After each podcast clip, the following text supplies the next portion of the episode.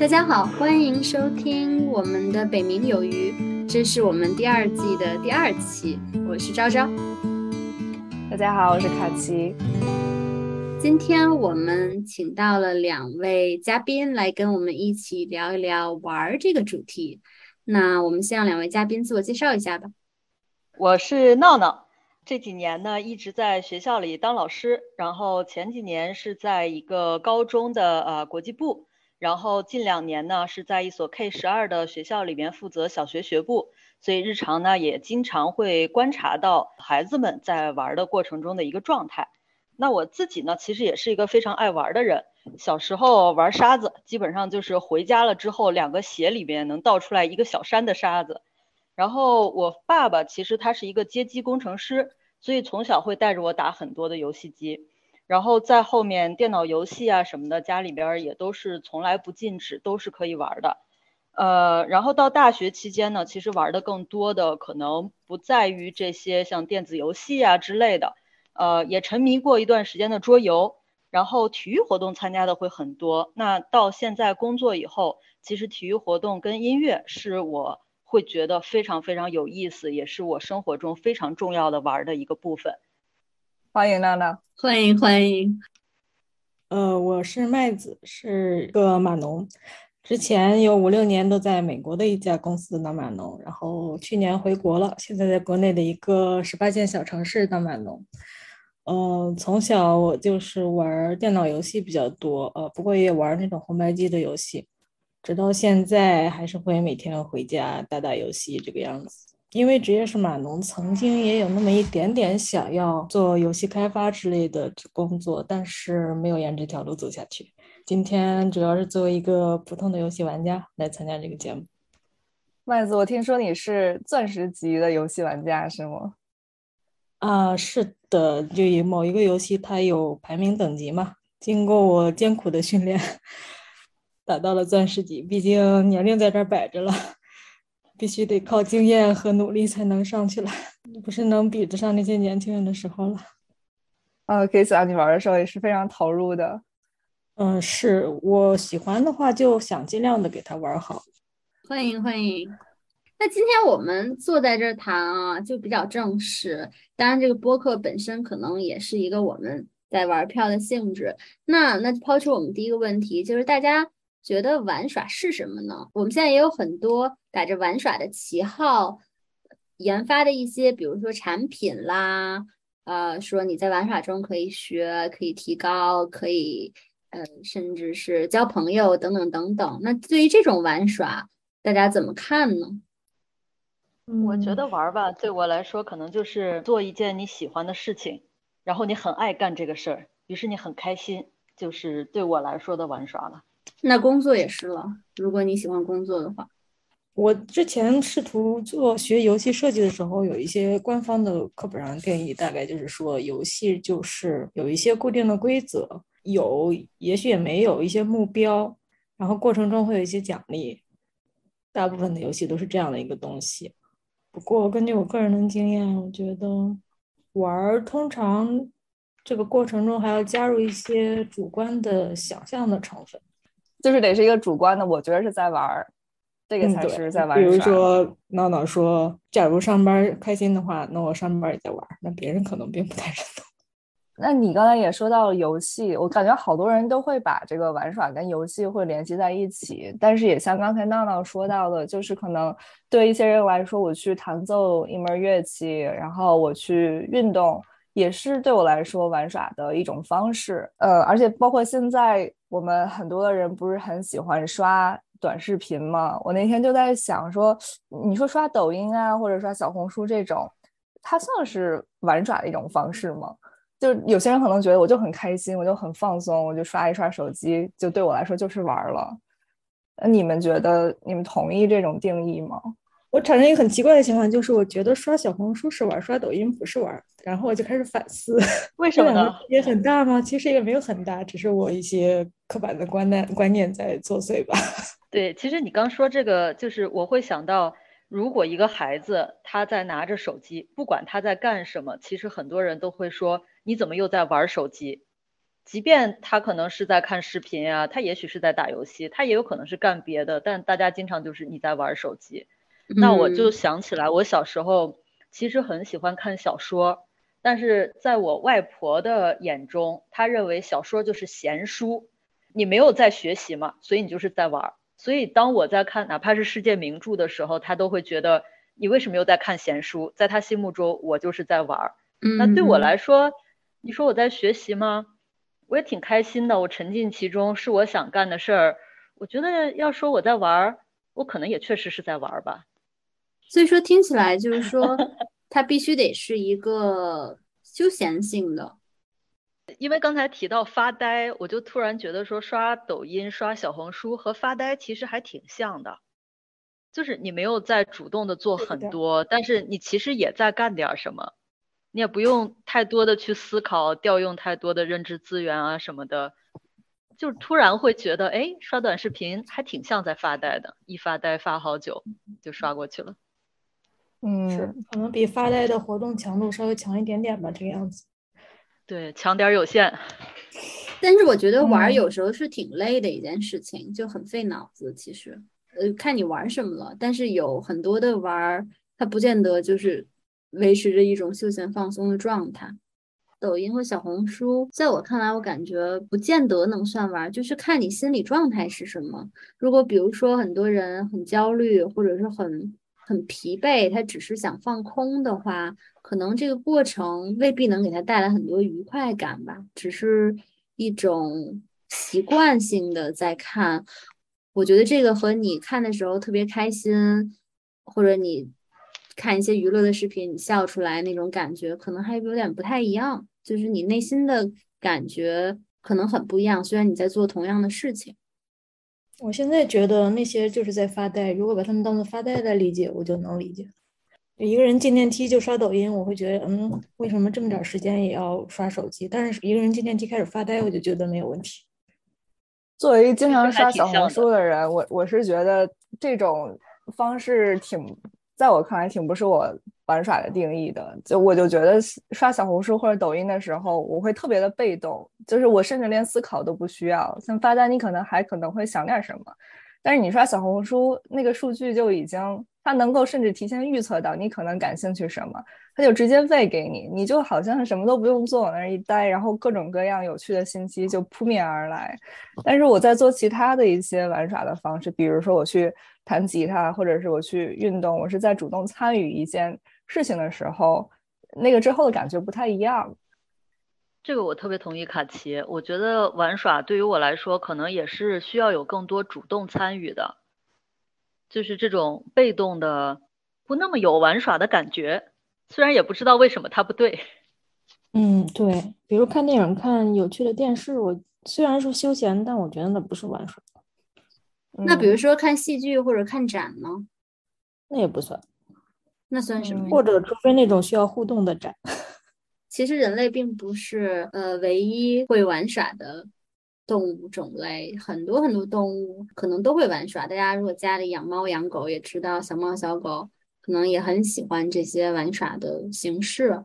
然后我们知道，像很多哺乳类的，比如说猩猩啊、猴子啊，它们在群居的时候，有时候它也会有很多。玩耍打闹就是促进感情，然后没事儿两个人一起玩一玩的这种行为，所以可能玩耍是一个从进化角度来说一个特别自然的跨物种的一个行为。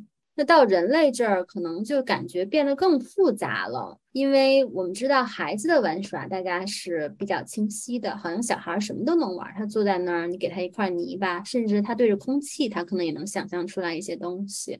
他有很多的游戏，呃，但是成年人的玩耍好像我们刚才讨论就变得更加复杂一点。它的形式，我们刚才说的就是你必须得是有主动参与的，是没有一个功利心的、休闲放松的，或者你想要让它带来一些乐趣的一个行为。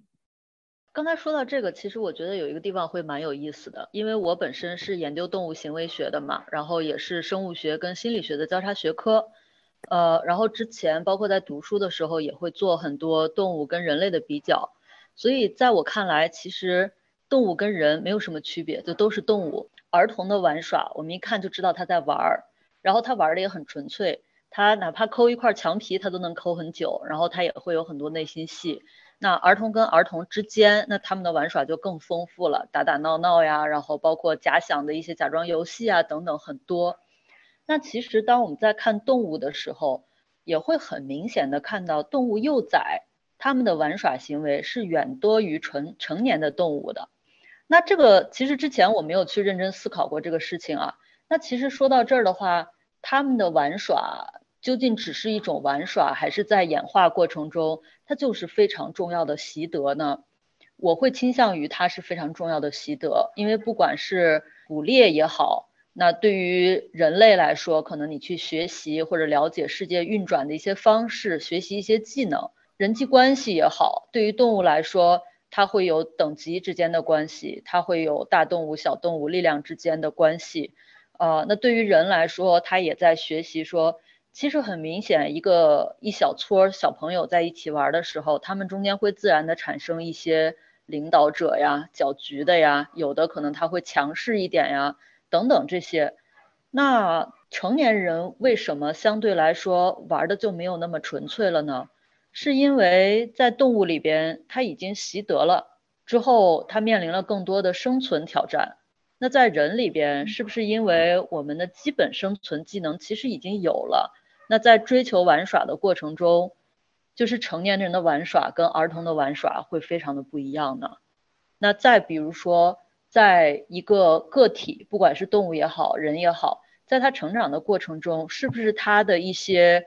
激素啊，或者包括奖赏系统啊，这些他对于不同事情的反应是有差异的。比如说在幼崽时期，在儿童时期，当你去训练一些技能的时候，你就很容易获得这些简单的快乐；而当你成为一个成年人之后，那这些玩耍可能更多的是在所谓的浪费时间了。那所以说，我们的奖赏更难以去达成，我们需要更复杂的一些规则，可能。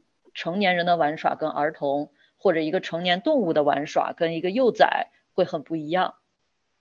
其实你这个说的就深了，就带出来一个点，就是说玩耍它到底是有什么样的功能的？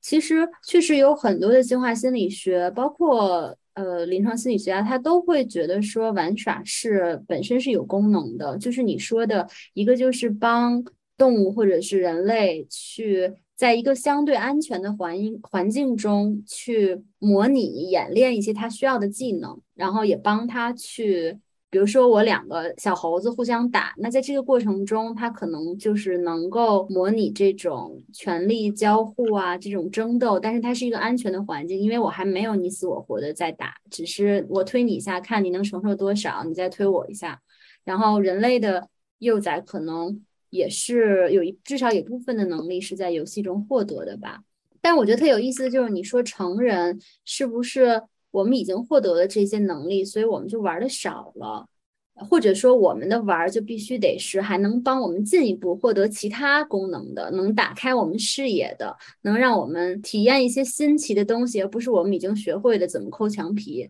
我觉得这个可能是有道理的，就所以说如果就坐在那儿被动的刷。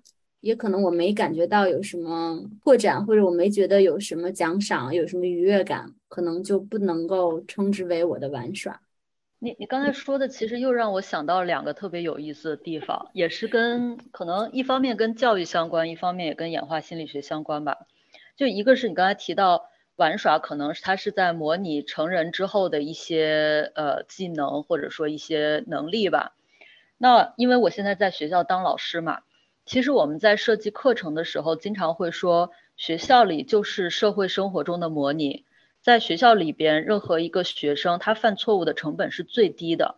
那在学校里面，我们要尽力的让他去体验更加丰富的世界，这样才能够帮助他在真的走向社会、走向世界的时候做好更充分的准备。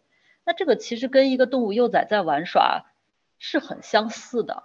那在我们学校学习。其实也是一个怎么说？我我其实不想说在玩中学了，但是我们会让学习的这个过程尽量的有趣，这样更能够去吸引儿童，更能够去吸引学生。这是刚才你说的，我想到的第一点哈。第二个呢，就是那成年人玩耍的越来越少，包括动物的成体玩耍的越来越少。但是有一些动物它是很爱玩的，比如说像猫，它在成年了之后还是很爱玩。那其实这个会让我想到演化上面的另外一个事情，就是为什么人类会非常喜欢猫呢？因为它长得很像一个幼崽，当它可爱的时候，它可能更多的体现的是一种幼态。那很多猫长大了，它还觉得自己是一个还是个宝宝，那是不是也在演化上有这样的一些原因，让它可以更多的处于一种玩耍的状态，而不像比如说老虎之间，你就不那么多的看到它在玩耍，它可能就真的是在打架了。我可以稍微就是拉回来一个不学术的一点啊，就你说的之前说到那个玩耍，好像不仅是生活的一部分，也是生存的一部分的时候，我就想到。我们之前做了一期《鱿鱼游戏》嘛，然后那会儿就《鱿鱼游戏》这个电视剧非常的火，然后我就想到了那个那个里面那一帮成年人，他们去那玩那些游戏，呃，不仅是你要玩，你还要为了生存，他们想拿到钱，而且你玩不好，你可能就丧命了，呃，然后所以整个这个电视剧张力就很大，然后有很多人愿意看。但是这个结束之后，不是他们在韩国也建立起了这个鱿鱼游戏的游乐园。然后就有很多的人就去玩儿，那个时候去玩的大部分，我看照片上都是成年人，然后大家好像玩的也都很开心，好像你抛去了这个 生存的这一点，好像我就能够沉浸下去，好好的享受这个游戏的过程。就是你说的时候，让我想到，哦，这个电视剧还有这么一个角度可以去看。卡奇，你说的这点和闹闹说的点都让我想到的，游戏的形式是不是等同于玩耍的这个内核？比如说，你说由于游戏，其实它就是一个极端的例子了。它的形式是一种游戏感，但是它的内核是一种生与死，或者说是一种残酷的大逃杀这种感觉。那同样，闹闹说的是一个我们生活中更常见的现象，就是游戏化的学习或者游戏化的工作，或者我把一个东西弄成一个游戏化的一个形式，利用一些我们知道的。人类能够怎么去强化它？它可以做这件事情的这个原理，或者说用一些让我们能够有一些感受到一些愉悦的一些外部手段，包装了一个其他的东西。这也让我想到了那个健身环，就是实际上它是一个游戏的形式，但它内核呢，你可以说是娱乐，但是对我而言，更多的是健身。但是我就不是特别能够玩下去这个东西，因为我就觉得它对我来说不是游戏。可是我也知道很多人可能从来不健身，就是因为它的这个游戏化的这个过程，所以觉得我还可以开始跟着这个领队做几个深蹲，跑两下。游戏化和玩耍是不是其实不是一回事儿？我觉得游戏化就是把一些不太好玩的东西加一些奖赏，让你觉得你是在玩儿。然后 再玩中学，但是这种玩中学其实不一定，我并不反感在玩中学，因为就像闹闹刚才说了，其实很多在玩玩耍中能学到很多，不管是生存技能还是各种知识、各种技能吧，其实都是可以的。我只是有点反感那种他游戏化做的很差。就是说，今天背十篇课文，给你一朵小红花，这就算游戏化了吗？就是它设计的很差，它并没有让你给有一种玩耍的体验。如果这都能算游戏化，那所有的企业的绩效奖赏都是叫都是游戏化吗？嗯，你说的这个还真的是，就是游戏化 gamification 里边，其中举的很重要的一个例子，就是各个企业里边的奖赏系统。他可能甚至不是说给钱啊，你比如说什么本月最佳员工，把你照片贴墙上。但我觉得这跟玩耍简直就是完全相反的。对我反感的就是那种东西，因为它是被强化到去做一个实现一个特定的目标的，而且这个特定目标甚至是外来外在的一个因素或者外界的一个系统给你制定的。而我们之前谈到的玩耍，似乎更多的是发自我们内心的，你自愿的想要去寻求一种非功利的这种快乐感，和你被强化的。为了去得到钱或者小红花去做的一个特定的行为，感觉就是完全相反。嗯，但是有可能，比如说我得到钱也很快乐呀，我可以追求这个快乐。对，但是这个快乐和那个快乐是不同的快乐，就是玩耍和快乐，我觉得又不一样。我我觉得是，就是其实，在学校我们经常会提两个概念，一个叫内动力，一个叫外动力。就刚才提到这些什么小红花呀、分数啊，这些都是外动力，以外在的去驱动他做一件什么事。内动力呢，就是他自己真的很想做这个事。那当他的内动力很强的时候，他学的会很开心，他通常的成就也会很强。那可能这种内动力的启动跟玩耍会更相似。那刚才的这些奖赏系统，都是因为他可能内动力很难去启动，或者这件事情就真的不太想做，所以只能以外界的这些驱动跟奖赏，让他仿佛游戏化一点，去让这个人去做这件事。你说这个内在动力跟外在动力，让我想到有一些游戏，它真的是做的很好，就是它可以用那种外在动力，让你以为这是我的内在动力，就是是的，是的，让你自己都忘记了，可能我有一个就是外在的目标在呃督促着我，比如说我要打卡，我才可以赢多少多少金币，而更多的变成了我玩这个就是很愉悦，就让我甚至就忘忘掉了，或者有一些。玩耍的方式，它可以同时满足，既有一个外在的动力，又有内在动力，就让你更加有动力 去玩。对这个感觉，其实它并不是完全互斥的，可能同时存在，甚至可能会转化，对吧？其实我们看到很多例子，就是最开始你接触一个东西，你只是觉得好玩、有意思，但后来可能它被用来干各种事情，比如用来填补你的空虚，当你情绪不好的时候，帮你转移注意力，甚至是帮你获得一些外在的一。些动力、成就感，它也是感觉这个目的内在外在也是在流动的。其实我觉得外在的动力并不是坏事，嗯，它有的时候能激发你内在的动力。比如说我刚才说的，可能赚钱就很开心，这确实是我内在的动力，它是可以转化的。但是就好比那种说每天打卡才能得金币，我所以我现在玩游戏，我时常就会反思一下。说我现在玩这个游戏真的是很开心吗？还是我只是因为它设了个目标我要完成？有的时候如果发现其实后一种，我就不再玩这个游戏了，就觉得我是一个打卡的机器人，是一个被强化的小白鼠，那就很没意思。你看穿了一切，所以你做到钻石级是因为很想要那个钻石级带给你的外在动力，还是？这件事情让你很开心，所以才做到的。我其实并不想要钻石级，我想要大师级，但是我上不去。还在继续，大师级是更高的，是吧？嗯，是比钻石高一级的。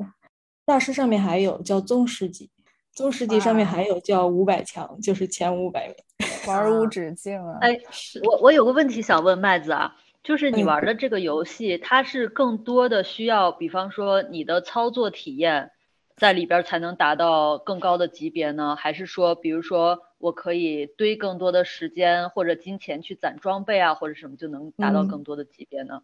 不行的，嗯，它有点类似于打篮球，我需要个人的技术，也需要团队的意识，但是对于时间和金钱是没有任何用的。那那我觉得这个就是为什么我会问这个问题呢？其实我觉得它跟咱们之前讨论的什么是玩儿，玩儿跟发呆有什么区别？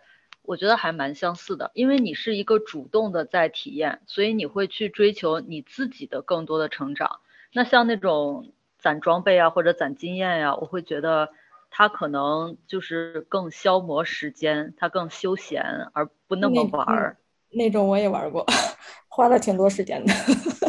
嗯，那那在你的反思中，你会比如说更倾向于哪类更好玩吗？嗯，它好玩的点不一样。那个游戏其实是角大型多人在线角色扮演，其实它很多的游戏内容是你和朋友们一起玩。当然，你个人的实力要提升，才能跟朋友们一起去更难的地方、更有挑战性的地方。这个快乐在于你挑战更难的敌人。那么这个积累。之类的，只是你在挑战前需要做的准备工作。那其实这个游戏里面对你来说更强的一个奖赏是，呃，社交和开启新的情境。嗯，对，好专业。对，而前一个我到钻石那个游戏，可能是因为每一把他对战的对方对手都不一样，可能是个人的技术的成长和团队配合的那种快乐。那其实这样的游戏和线下也是很相似的，不管它是不是电脑的。嗯，感觉就跟一起打篮球一样，只不过不用那么累。所以你们觉得职业玩家还能够纯粹的享受游戏吗？觉得很我有点怀疑，但我觉得他们玩的好像也挺开心的。嗯，但是它功利性的部分很重，就像你说的，你要学习很多，要有团队意识，还要练习各种各样的技能。如果这些都要满足的前提之下，我又很纯粹的去享受，感觉还挺难兼容的。我觉得他们可以很投入，但是为了赢所付出的代价，肯定不是我们一般人就是为了玩儿所付出的那么多。比如说，你看跳水吧，他们很多可能跳到二十多岁以后就浑身伤病非常严重，也可能他跳的那一刻是非常纯粹投入的，但是你说他真的就是热爱，也是热爱像一项事业，但是就是为了玩儿，我觉得已经远远不嗯是了。同项目也不一样吧？我我也在反思我自己喜欢的运动啊，我会喜欢这种就是有对战类的，这样你的每一局球或者每一局游戏都是不一样的，就是你要根据对方的反应，你要做出反应。但是我就会很讨厌，比方说像跑步，就是哎，你就一直跑啊跑啊跑啊跑，so what 呢？但是比如打网球啊，打羽毛球啊，你的对手永远会不一样，你的每一局球都会不一样，你的技术提升可以一直有，就是嗯，个人的一个体验吧。所以你必须要全身心投入才可以玩好，不像跑步就是很机械的重复型的，你可以边跑边发呆，边想别的事情，不需要完全沉浸下来，是吗？对，我就在想说，那什么样的人他会很喜欢跑步呢？他在跑步的过程中，他觉得他就是在玩儿。我我不知道，就别的跑步者会怎么样啊？就但对我来说，这个就是玩不起来。我觉得我不知道跑步，但我觉得散步是一种挺好的玩耍的感觉，就是你感觉你很放松，然后你很自由，你可以想很多事情，你可以观察很多事情，你也嗯很沉浸。是不是来自于你散步的环境呢？如果让你在跑步机上嗯散步呢？那肯定不行，嗯那肯定跟环境。对，但我也是觉得，但是很多的玩耍都是和自然互动啊，这个我觉得并不能把你的环境和这个设置和玩耍本身切割开啊。我我觉得你享受的是发呆的过程，或者说自然环境的过程。那如果你是坐在一个小电瓶车上去看周围的环境，是不是跟散步不一样，其实也差不多呢？因为散步有一种主动感嘛，你可以选，你可以你在你在走，嗯，如果电瓶车就有点被动看电视的感觉了。我觉得这跟你有多嗯多大的注意力放在这个周围环境上也有关系。我只有在出去旅游的时候才有动力散步。你让我出去我们家门口的那个花园走一下，我会觉得好无聊啊。我已经走了好几遍了，每天都是一样的。是吗？我就会觉得很有意思对，我来说就完全不是一种 可以放松的感觉。嗯，我我也是肯定不会出去散步的，大家玩的点真的很不一样，也许有的人真的喜欢跑步真的。很不一样。嗯，那我就想到下一个问题，就是你们有没有觉得，就是我们现在这个时代里头，好像一个人，不管是成年人也好，未成年人也好，你想要完全沉浸下来玩点什么，好像我感觉是越来越难了，因为总有别的事情会很容易分散我们的注意力，要么就是我还有工作要做，我还有作业要写，包括我们自己或者是别的人，可能也会对我们玩这件事情会有一些评判。我这件事情还没有做完，我怎么可以玩儿打一局这个游戏？或者家长可能会对孩子，你你你作业还没有写完，你不要去玩泥巴，玩泥巴对你来说没有任何好处。我我觉得日常会经常看到你说的这个现象，就是有好多人好像觉得，嗯，很难玩的痛快，或者嗯说在玩儿里边他很难获得足够的满足感，反而会被一些哎呀，明天要上班了，我现在还在这儿，呃，玩桌游或者什么的去去打扰。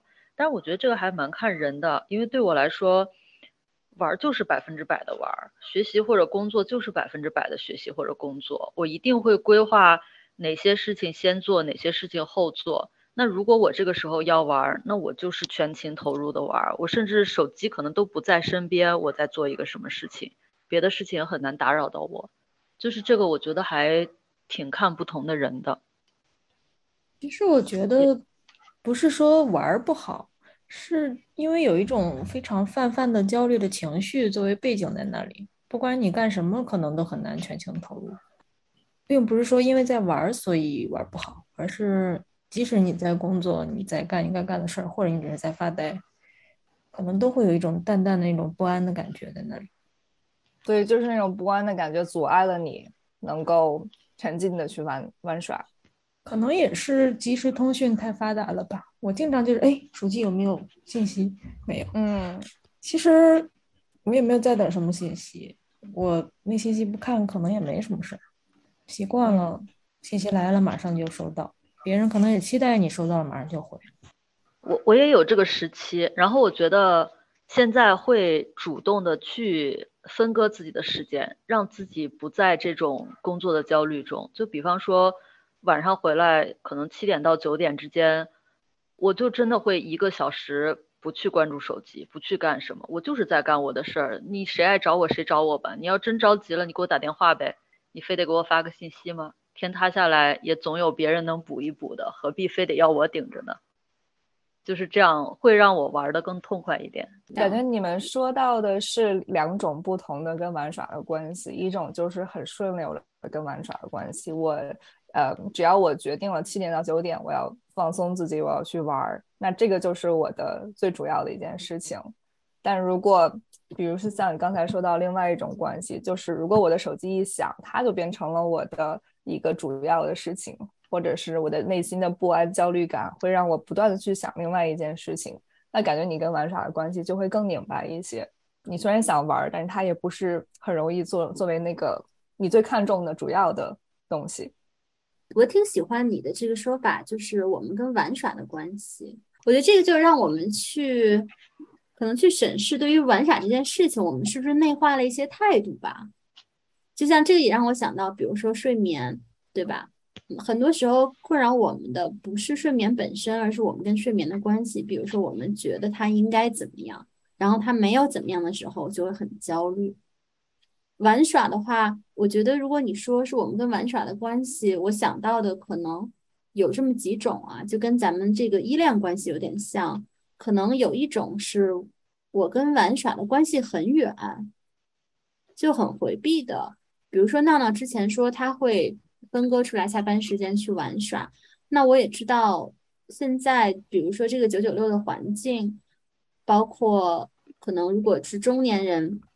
在职场育儿之间的挣扎，或者是学生有很多繁重的课业，然后课业完了还有一些为了呃升一个好学校所必须做的这些课余活动，那大家其实没有时间去玩，或者觉得我跟玩耍根本就关系不熟，根本不近。你就算给我一个时间，比如说我每天九九六，突然有一天你告诉我说我放假了，我什么都不用去干。可能很多人突然就不知道自己在干什么，他们宁愿就回到办公室干一些活。还有一种，我觉得可能就是刚才大家讲的那种特别拧巴的关系，就是我很累，没有办法全身的投入工作。我觉得我该休息放松玩，但是我一玩，我又充满了焦虑感，觉得很内疚，觉得我好像做错了什么事情，因为我事情还没有干完，我干的不够多，我为什么可以去玩？觉得可能有这样的。一个是比较回避，一个是比较焦虑的这种心态，当然也有闹闹说的那种，就是比较放松、安全的心态，就是我该玩玩，该不玩的时候就不玩。你反而让我想到工作了，就是我不知道大家对工作是什么态度啊？我我觉得对我来说，工作的目标就是我赚到钱可以做我喜欢的事情。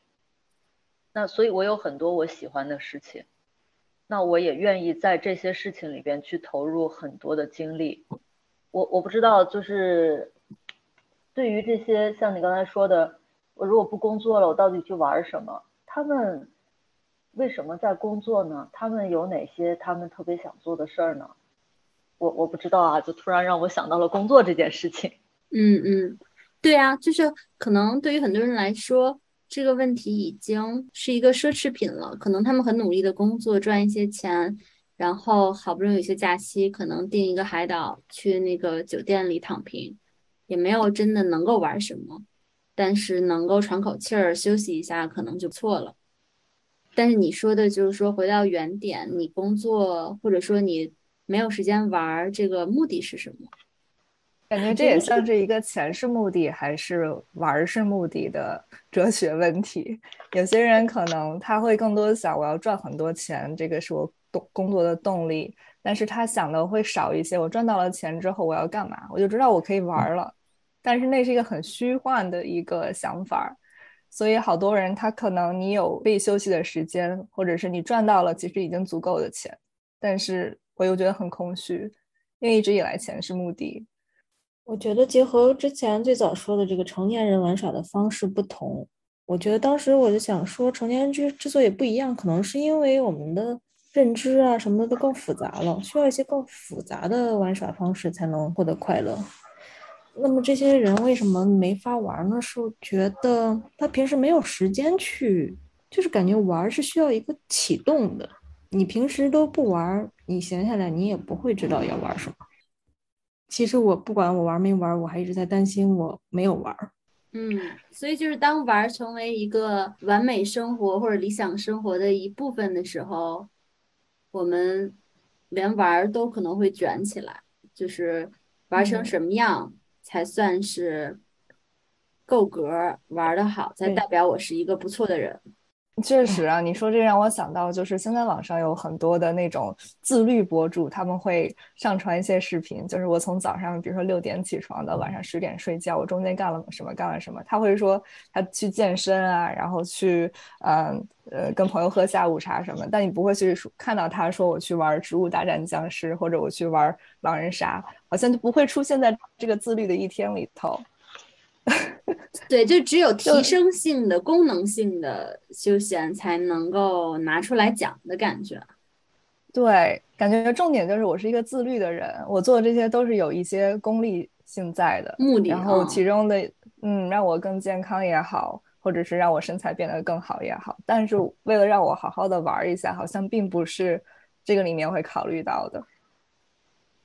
因为我感觉玩就是一个你不需要告诉别人的事情。就是一个你自己的事儿嘛，你自己开心了，你你跟别人说也不能够，别人也不知道，也没办法分享你这种感受。觉得，嗯，还有就是因为我就是玩电脑游戏比较多嘛，就是别人对你游戏中的成就认可度是非常低的。比如说我说哦，我今天很厉害，我上了钻石了。如果有的人知道，可能就啊那好厉害。有人说那什么东西啊？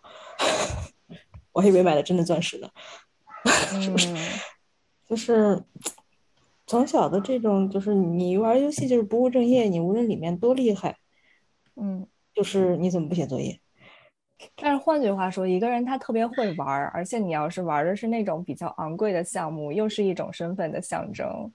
就是我们不是经常会看到，比如说有一些富豪，他有很多的玩的。项目有自己的马场，有自己的 直升飞机等等，然后大家就会很羡慕哇，他好有钱，他好有闲，他好会玩儿，就是好像要到那个程度，大家才会有那种社会认可性。你很擅长玩《植物大战僵尸》，大家啊好厉害，但是并不是发自内心的，他好像也是会跟你的社会地位、跟你的金钱挂钩。但你如果打游戏打到世界冠军，大家还是会认可。哎，但我觉得这个背后的逻辑还是一个就那种绩效的逻辑，对吧？就是说，呃，你作为普通老百姓，那你最重要的是什么？是产出啊。所以呢，你玩的时间就剥剥夺了你可以投入到生产力或者去考一个好学校，那这肯定是不好的。但是呢。嗯，贵族啊，像是有钱人啊，他脱离的这种草根的这种阶级，他就有这个特权了。这个时候，只有他们才可以不去考虑到投入产出的，不去考虑绩效的去玩。那这反而是一个阶级身份的象征。而你刚才说的打游戏打到极致，比如世界冠军才能得第一，那这个还是一个绩绩效的感觉，就是我一定要还是要卷出一个成绩来，那才能够为我这件事情争得一些尊敬。你刚才说，我就在想，你说玩的鄙视链是什么呢？什么样的玩是高级的玩？什么样的玩是比较容易被鄙视的玩呢？就比如说我去打个球，可能不管我跟谁说啊，他他也会觉得你是去玩了，但同时他会觉得你玩的很有意义。你比如锻炼身体啦，你有也有社交啦。你要说我去玩乐队了，大家也会觉得哎挺高级的，你还你还能搞个乐器，你还愿意学琴。那如果我要说我玩《植物大战僵尸》了，我今天很开心，别人可能就啊，这个 是吧？有什么好说的？对，就所以这个玩儿是不是也会有一个鄙视链呢？那这个鄙视链在于刚才说的金钱、社会地位可能是一个方面，那是不是很多也又回到了所谓的个人提升上面？嗯嗯，所以幼崽的玩儿就是为了技能，成年人的玩儿有技能了就是高级的玩儿吗？好像也不是这么我不同意幼崽的玩儿就是为了技能啊，我觉得幼崽玩儿就是为了开心，但是它进化，它就演变出来这些，可能它开心的这个过程中，它就顺带手的提升了个技能，就副产品。幼崽它不会说哦，我要感受一下社会交往复杂的人类社会的结构和这种倾轧是什么，所以我在幼儿园里就和同学们玩过家家的游戏，他不会这样想啊，他只是觉得不不不不，从从演化上来说，不玩的那些，因为他的技能弱，他已经死了，对对对，不是他的主动选择，但是被选择的。我的意思是说，他玩的时候，他不会说我的目的就是为了提升社交功能，我才去玩过家家。不不，对，不是，对，他是为了爽。他是但是为什么他会爽呢？是演化选出来的。对对，这个是你玩儿就能爽觉得爽的人才这是已经设计好的对是的，对社恐可能玩别的嘛，他就发展了其他的能力，比如说幻想型游戏，脑补的嗯能力就发展了。社恐可能，比如说别人在忙着聊天，他在旁边辨认果子啊之类的。对呀、对或者搭造什么积木啊，以后就成了建筑师。那他是逃避去跟别人社交，还是他就真的是很喜欢去玩果子呢？但很多社恐的人，他是想要跟人社交，但是害怕，他才会去回避的，不是说他对人没有兴趣，那就是另外一种问题了。就是社牛，他以后在社会上他会很容易混得好。一个猴子王，可能他自己并不去摘果子，但他也能吃饱。呃，这个可能在比如说猫科动物里边吧，就它没有去捕猎，但是别人捕来的猎它能够吃，可能它社牛吧。那再或者它捕猎技能很强也 OK 啊，它不用靠别人，它自己也能捕。就是这可能是演化中很重要的两个方面，尤其对于个体性的动物跟群体性的动物会很不一样。还有家养的动物还是野外的野生的动物也挺不一样的，对，也会很不一样。感觉家里的狗跟猫就是可以心无杂念的玩耍，永远都会有哎吃的东西放进他们的盆子里。我觉得大家可以嗯分享一下，你觉得你最近一次特别开心的玩耍是什么？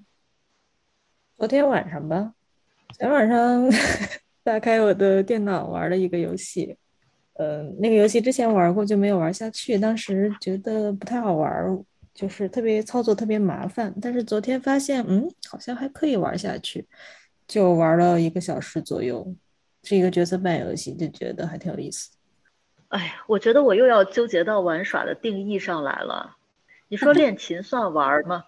你我觉得呢？我我昨天在，对我来说我很开心啊。就是我我昨天在录一个曲子，这个曲子呢它是一个二重奏，所以其实要录两个轨，我就在争取把每一个轨都尽量录好，然后再把它们合在一起。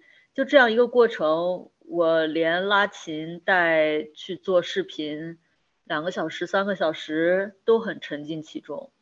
就是如果说这是我的玩耍的话，那昨天我在这个上面玩了得有两个两三个小时。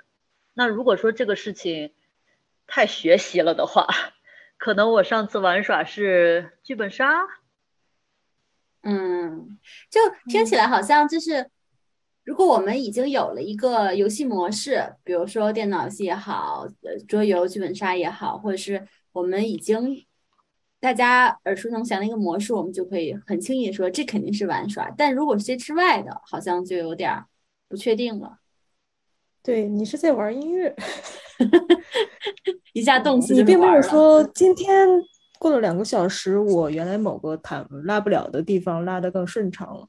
啊，不你不会的会的，呃，也是会，会的我我前天也录了，录完了之后就会觉得说，啊，这个地方我应该怎么样改进一下，所以昨天我就很关注于我要改进的那个地方。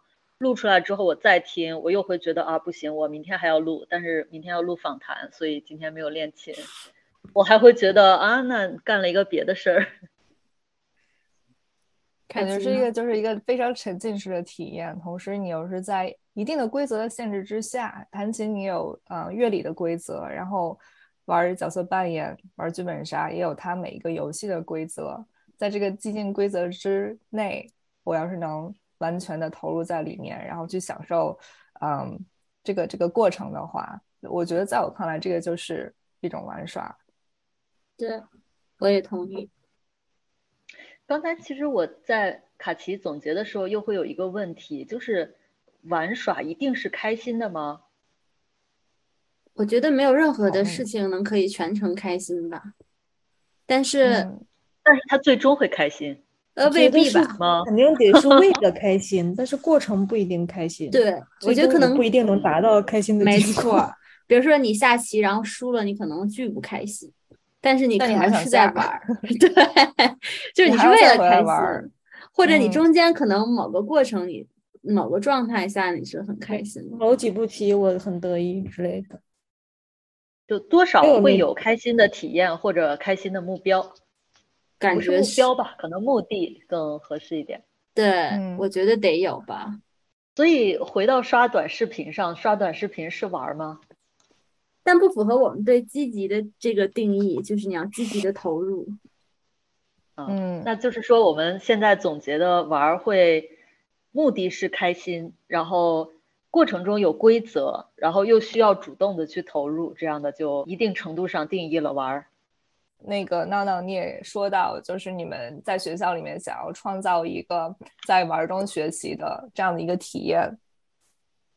但我就会想，如果我是那个孩子，或者至少我想我小时候，如果老师跟我说你这是一个可以玩的游戏，但是之后我还是会想到，我还是要考试，我还是要记这个东西，我还是知道这个目的就是学习，我不会觉得这是一个玩耍的体验。我不知道你有没有遇到过，比如小孩或者家长去质疑这一点？太有了，因为嗯，作为一个孩子，尤其是大一点的学生。或者作为一个家长的话，他其实很功利的。那学生来学校为了什么？为了学习啊！学习通过什么体验？通呃通过什么去体现？通过比如说他知识的增长，比如说他分数的提高，比如说他的升学等等这些东西去体现。那现在其实很多孩子不愿意学习嘛，因为他其实不知道他为什么要学，他在学习的过程中很难去收获快乐。那现在有很多学校，包括我们学校去倡导、去老师们去践行的，也是让学习的过程更有意思。那尤其是对于低年级，有时候我们会跟家长去讲，那一个学习的体验，如果真的老师们设计的好，老师的功力强的话，对于老师、对于家长来说，我们认为哇，你看这个孩子，他在我们的这个设计里边学了什么什么什么什么什么，这是从我们的视角去看的。那从一个孩子的视角呢，他应该是。哇，我今天在学校玩的好开心，但在这个过程中，我们想设计进去让他学的东西，他已经学到了。所以就这个事情，我是不太赞成所谓的在玩中学，因为我觉得玩的目的应该很单纯，就是去玩。所以从孩子的视角来说，一个最好的游戏式的学习体验，应该是他就是在玩。但是在他玩耍的过程中，因为老师们有设计，所以他其实学到了。那在别人，就像一个孩子，如果他在玩沙子，我们都觉得他在玩。但你从另一个角度来看，他的身体的感知是不是有提升？他去塑造的能力是不是有提升？他的各方面其实他是有受益的。但是对于孩子来说，他的目标不是这些受益，而是他在玩。这个是我对于在学校里边，就你怎么让学习变得有趣的一个理解吧。但是。当然要设计成这样，其实是很难的。包括我们现在，我不敢说我能做到哈，但是这是一个方向吧。其实我觉得在玩中学这个事儿，就是挺搞笑的一个事儿。因为学习它其实是无时无刻不发生的，就像遗忘是无时无刻不发生的。学习的遗忘就是一对反义词嘛。但我们从来都没说在。在玩中遗忘，在工作中遗忘，在睡觉中遗忘，在谈恋爱中遗忘，没有人这样说吧？就然后学习就给拔了一个特别高的一个位置，就是当然了，玩中肯定能学，但是好多干好多事儿中也可以学，因为学就是一个记忆、增加记忆和技能的过程。但是我觉得这个玩中学，很多时候都是所谓的学应试的技巧，因为在社会中，这个应试你的能力是跟你的生存能力是非常挂钩的，所以你就经常会听到家长说：“你现在不好好学习，你怎么考上好大学？你考不上好大学，你怎么找好工作？”他就会在脑中可能有一个一连串的已经连起来了，一连串的筛选的标准。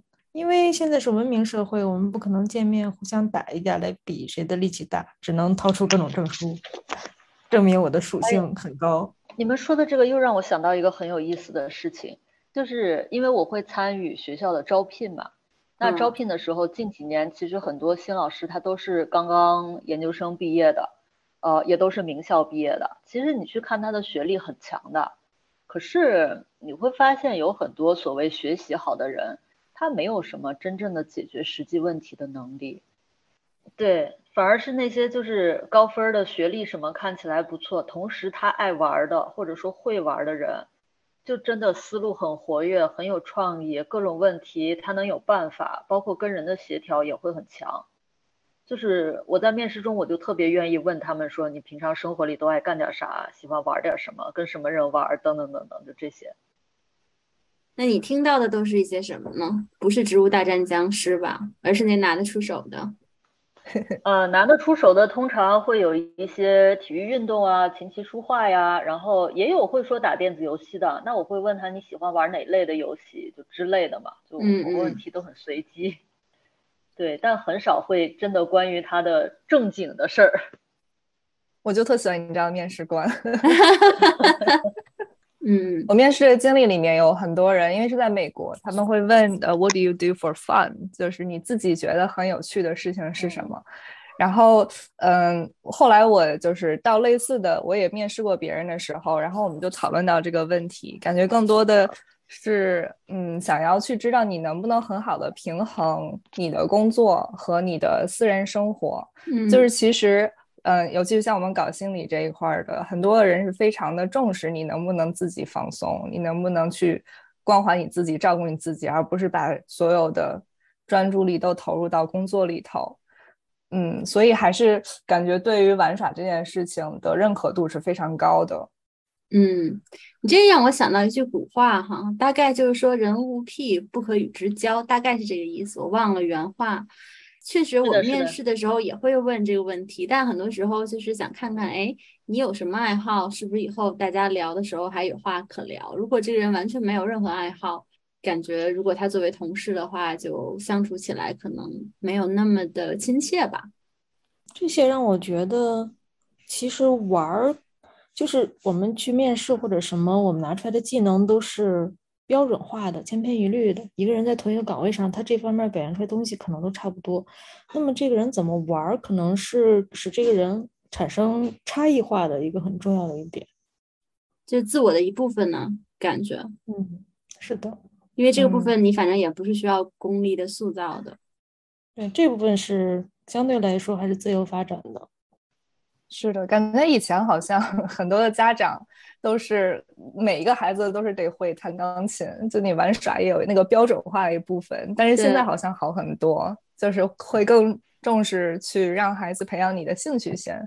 你先知道你要玩什么，然后你要是想要在这一个项目上要是有更多的挑战的话，再给你提供资源去上课去学习。感觉现在愿意这样做的家长会更多一些。但这些可能回到那个定义，就是这些可能是副业，但他可能未必是玩儿，就是他们的第二职业的一种感觉了。发展一个琴棋书画，以后可以有加分儿，也很好啦。学钢琴的难道大家都会去弹琴赚钱吗？不可能的。嗯，这点也挺有意思的。好多家长就是你必须要会这个技能。那你回了之后，孩子要说我想当一个艺术家，家长就会开始恐慌，不可以，你的人生会失败，就 是挺有意思的双标。确实是，对，觉得需要养活自己的学习成本挺高的，而且尤其在越来越卷的情情况，现在需要百分之九十、百分之一百的精力才能达到养活自己的最低标准。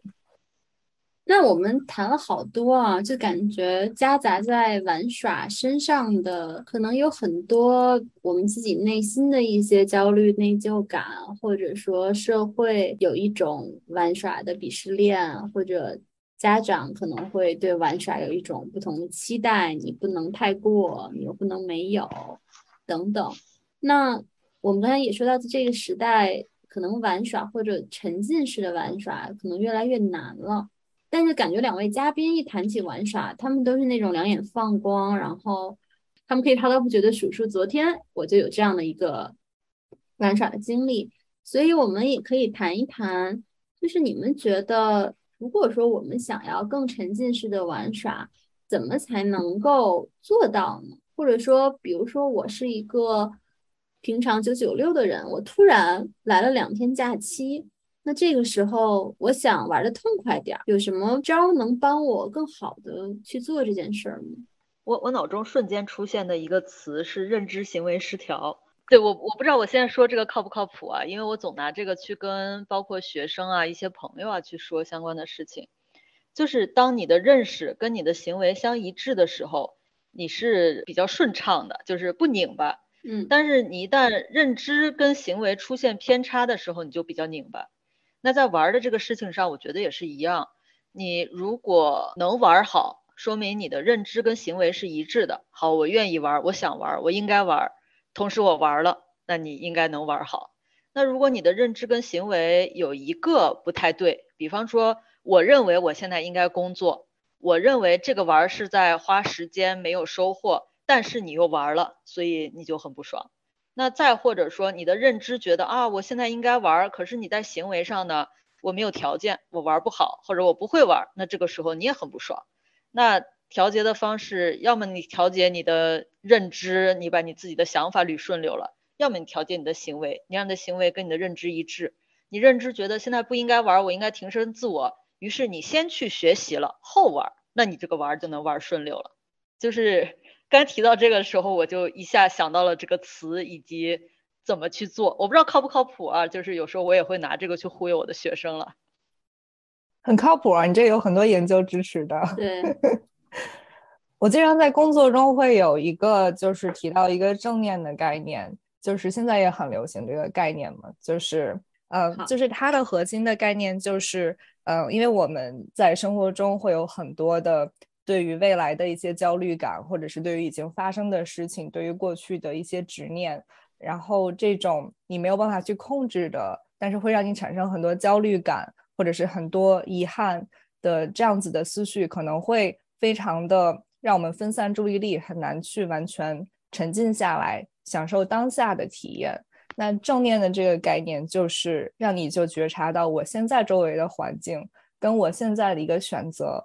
我想要去做什么，然后并且对我现在的这个体验是一个不加评判的，我就只是接受它在发生的。如果我能用这样的一种嗯方式来很好的参与到我现在的嗯选择要做的这件事情来的话，它其实是一个很好的帮助你去沉浸下来，不仅是去玩，可能也是能够甚至可以扩大到更好的去生活的这样的一个技能。对，所以我就在临床工作中，有的时候会碰到儿童也好，或者是成年人也好，有很多是回避型的玩耍，就是他可能不想做作业，或者是他可能不想去面对，嗯，他的伴侣的一些问题，然后他去选择用一种玩的方式去回避这个问题。那这个时候可能有一些工作的方向，就是你现在对你来说当下的一个选择，嗯。是你想要做什么？如果你想要这个小时就好好的玩耍，那要不要先首先认清，我现在的选择注意力是要放在这里，而不是放在让我焦虑的那件事情上。然后这样子过了这个小时，我好好玩下来之后，我的体验跟我去回避型的去焦虑着去玩的体验有什么不同？然后帮助他们能够更好的去觉察到。当我全身心的投入的时候，是一种什么样的感觉？我们做这期播客之前，稍微碰头聊了一下，然后当时麦子就说，感觉突然自己不想玩了。然后我当时就支了个歪招，我说你现在回家你就不能再玩了。呃，这个是我们刚才的这个一段背景知识。但是我觉得我说这个也是想说，其实玩就跟吃饭、喝水、睡觉一样，我们都说到了，是一个人不可或缺的一个正常的功能。但是由于种种压力，还有我们可能学到的一些观念，让我们和玩的关系很拧巴。但是就像吃饭睡觉一样，其实你不用教也会的，玩也是一样的。所以可能这个时候我们要做到的，只是说，让我们重新找到我们和玩的那种天然的一些联系。什么事情会让我们快乐？这个事情是不需要别人教给我们的，我们天生就会的。只是说有一些东西它可能阻碍了我们和玩的这个链接吧。所以，呃。我说，你从现在开始不许玩，因为玩这个东西，它是一个特别不能有一个功利化、不能被别人操控的一种主观的感受。所以你要让他去玩的时候，这个人就会玩的很难受；但是你要让他别玩的时候，他才能够产生一种自发的反抗性的，找到自己最想玩的这个事情的这种能量。我觉得可能有这样的一个效果吧。嗯，我觉得对我来说，这个歪招起效的方式是。就像你说的，玩就跟吃饭一样，是基本需求。可能我比较幸运，我是说我其实有时间有时间玩的，所以对于我来说，我可能是有吃不完的饭，想什么吃就什么时候吃。那这种时候，我对吃饭可能就不太有兴趣。但是你突然说你接下来三天都不许吃饭了，我就一下子把注意力集中到这个事情上，然后每次吃饭就觉得嗯真香，饥饿营销了，稍微饥饿一下。可能我是这种情况，但是对于很多人来说，可能不是这种情况。他们可能是别的原因，是因为心里有别的事情、别的焦虑，对，导致他们所谓不管是认知行为失调，还是没有正念，就是没有办法享受，或者说好好的满足自己玩的这个愿望。对你这个外招对他们可能不太管用，他们不玩，可能真的就不玩了。对，所以我觉得你说的这个也是说我们要具体情况具体分析嘛。那有些人可能他因为很久不玩了，就像大家说的，你这个部分他用进废退，你好久不玩了，你都不知道从何玩起。所以这个时候，我觉得可以尝试一些不同的东西，可以找一找自己兴趣点在哪儿，但至少是把时间留出来。嗯，还有一类人可能就是。其实知道自己想玩什么，但是有一种种观念，就觉得这个玩这个事儿特别不好，或者是有一个纠结的想法在里面的。那对于这种人的话，大家有什么建议吗？我觉得可能确实有一些人会有一些对于玩一些不好的评价，但同时玩这件事情，它也是可以比较，它是比较模棱两可的，就是你也可以去寻找一些。对于玩来说，对于你玩耍这件事情有什么有价值的或者正面的一些评价？就你可以把玩看成是我是去拖延，我是去回避一些事情，但同时我也可以把玩看作是我就是去享受一些生活的乐趣。工作已经这么苦了，然后每天还要这么早起，这么晚才能睡。如果我能给自己挤出来一些让我自己放松的时间，可能我可以明天。更好的去生活，就是对于你来说，有没有一些什么相对比较正面的一些价值，你可以自己去联系上的，嗯，然后让你会更有动力的去享受这个过程的一些原因吧。你说的这个让我想到，我有一个朋友也会聊天的时候提到哈，他就是这几年肉眼可见的胖了很多，就中年男人嘛，你懂的。然后他就说，在胖和抑郁之间，我还是选择胖吧。就他通过吃这样的方式去释放他的一些压力和情绪，那他认为这个也没有关系了，是我调节的一种方式。那我觉得玩儿其实也是一样的。你说你在那儿焦虑也是焦虑，玩着也焦虑，那玩儿一定程度上也能调节调节吧？如果这么去看的话，也许认知行为就不那么失调了呢。其实这 个也让我想到，其实，在心理学界。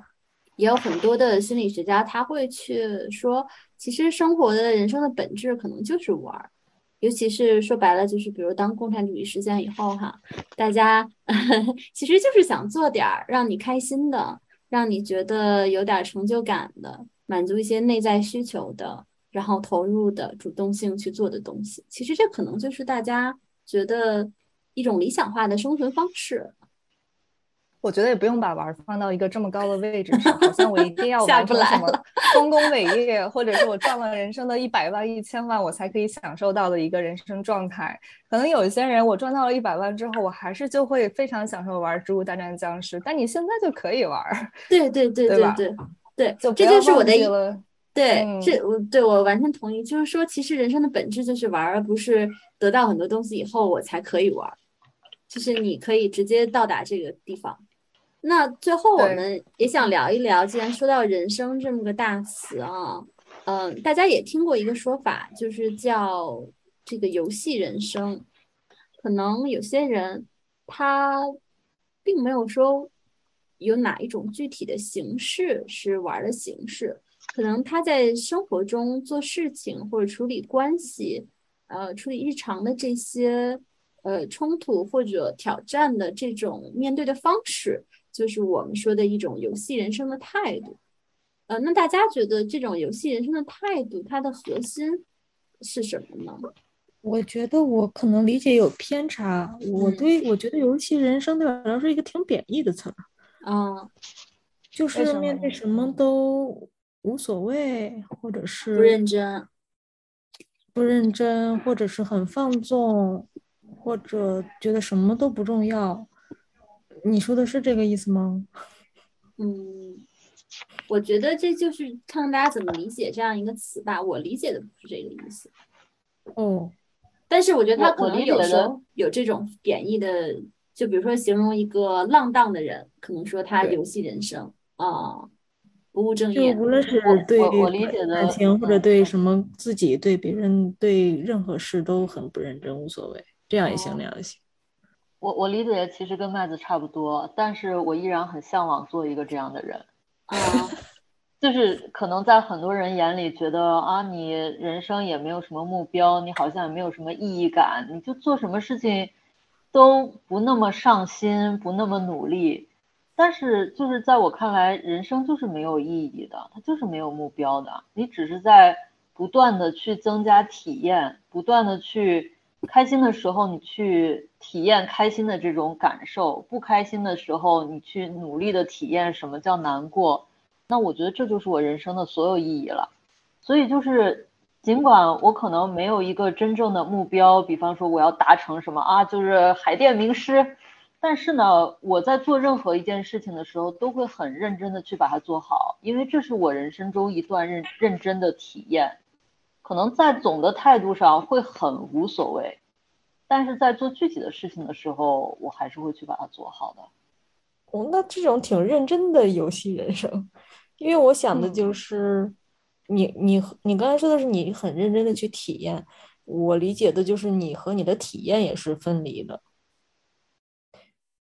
怎么讲？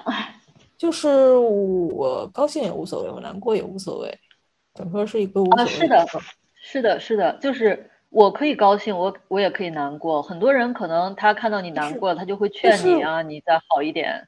我没有关系啊，这个状态就这个状态，OK 的。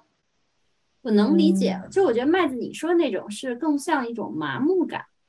对对对就我怎么都无所谓，我不在意了，我不在意这个事情。闹闹说的那种更像是我沉浸式体验的游戏，就我是每理解的是完全相反的，非常不沉嗯浸。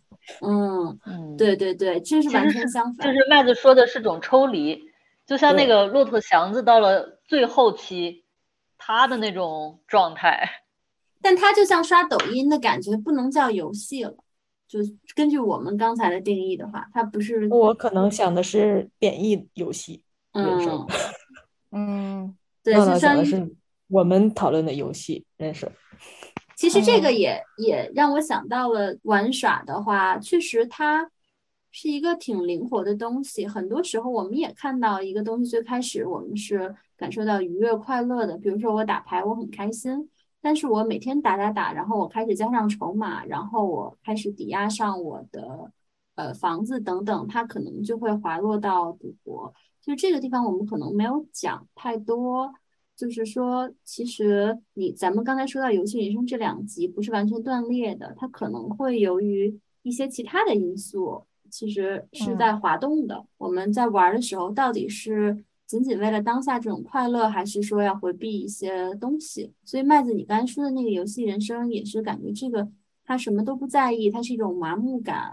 感觉这两者的区别，一个是你经历了什么，你你学习到了，或者是选择去让自己不去在乎，然后用麻木作为一个应对生活的方式。跟闹闹说的这种，更多的像是，甚至是有一种保持初心、保持玩心的这样的状态，我一直去更专注的在我的当下，嗯，去体验，把生活的整个过程，都是一种我要沉浸在其中的这样的一种，嗯，价值观吧，去生活。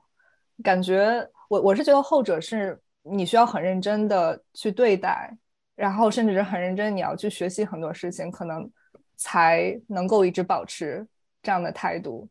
嗯，比如说，我就想到了很多的艺术家、画家，他他得先有一个比较好的扎实的技能，然后他可能才可以用这个技能去帮助他更好的去表达、享受这个绘画的过程。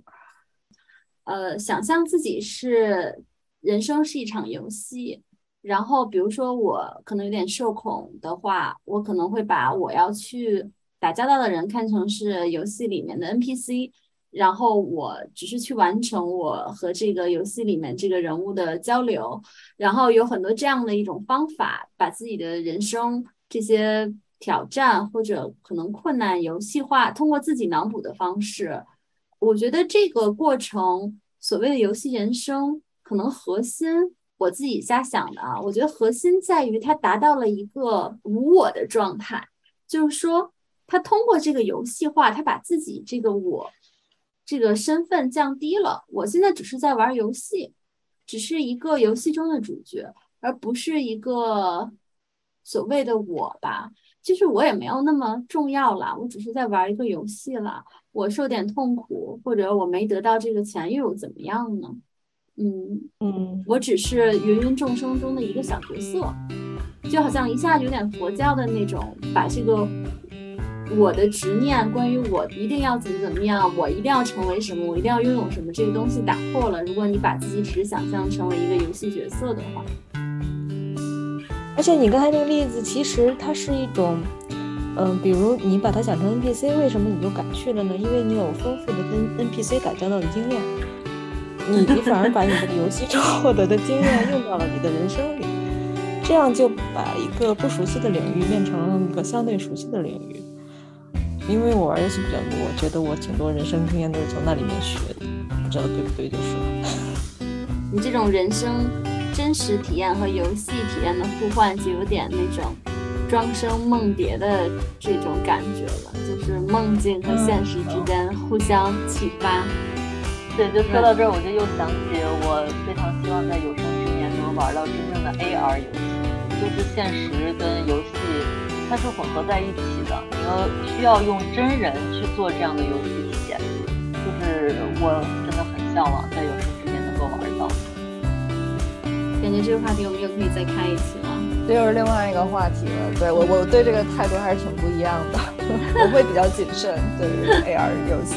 嗯。好的，那我们今天聊了这么多关于不同的角度来看待玩耍、看待游戏，甚至它跟我们的生活的联系。然后也希望听众在听了我们的这些讨论之后，可能会有一些对于自己跟游戏的关系一些思考，或者一些新的看待游戏或者玩耍的角度。那很感谢麦子和娜娜来参与我们的这一期。那我们下次再见。谢谢卡奇，谢谢昭昭，谢谢，再见，谢谢，希望大家能够享受我们这一期玩的成果。拜拜，拜拜了。